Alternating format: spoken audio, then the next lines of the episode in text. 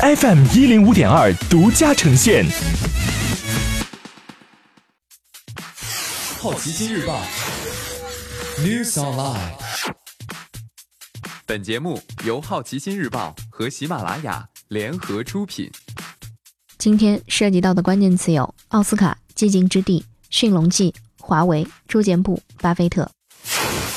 首先关注到的是一组文体新闻：第九十一届奥斯卡颁奖进行中，雷吉娜金收获最佳女配奖，黑豹拿到最佳服装设计和最佳艺术指导，副总统收获最佳化妆和发型设计，罗马拿下最佳外语片和最佳摄影，波西米亚狂想曲获最佳音效剪辑和最佳混音，Free Solo 拿下最佳纪录片。本届罗马和宠儿各拿十项提名，一个明星的诞生和副总统各拿八项，其次是黑豹的七项提名。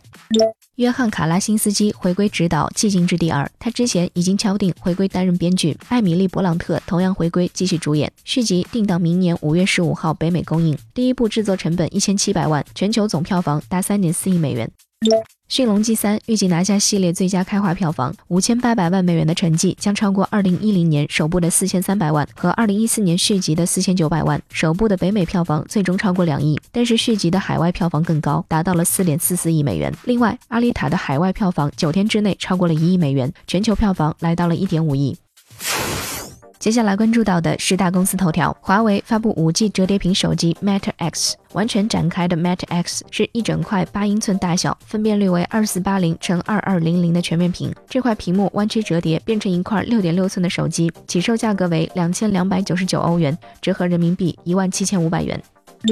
住建部对住宅项目规范公开征求意见，征求意见稿称，住宅建筑应以套内使用面积进行交易。重庆、北京住房交易按套内面积已经执行多年。巴菲特发布二零一九年度致股东信，其投资公司度过史上收益最差的一年。二零一八年，伯克希尔哈撒韦的收益为百分之零点四，在此前的一九六五至二零一八年里，公司收益复合年增长率为百分之十八点七。今天你不能错过的其他新闻有。全新一季低谷怪谈《天使之城》首曝卡斯，一月份全球数字游戏消费出现下滑。二零一九年金酸梅奖颁发，小米第一款五 G 手机是小米 Mix 三。裁员后，滴滴开始减少员工福利。罗森接手全时在华东以及重庆的绝大多数门店。以上就是今天好奇心日报 News Online 的全部内容，也欢迎你把刚才的收获告诉周围的朋友。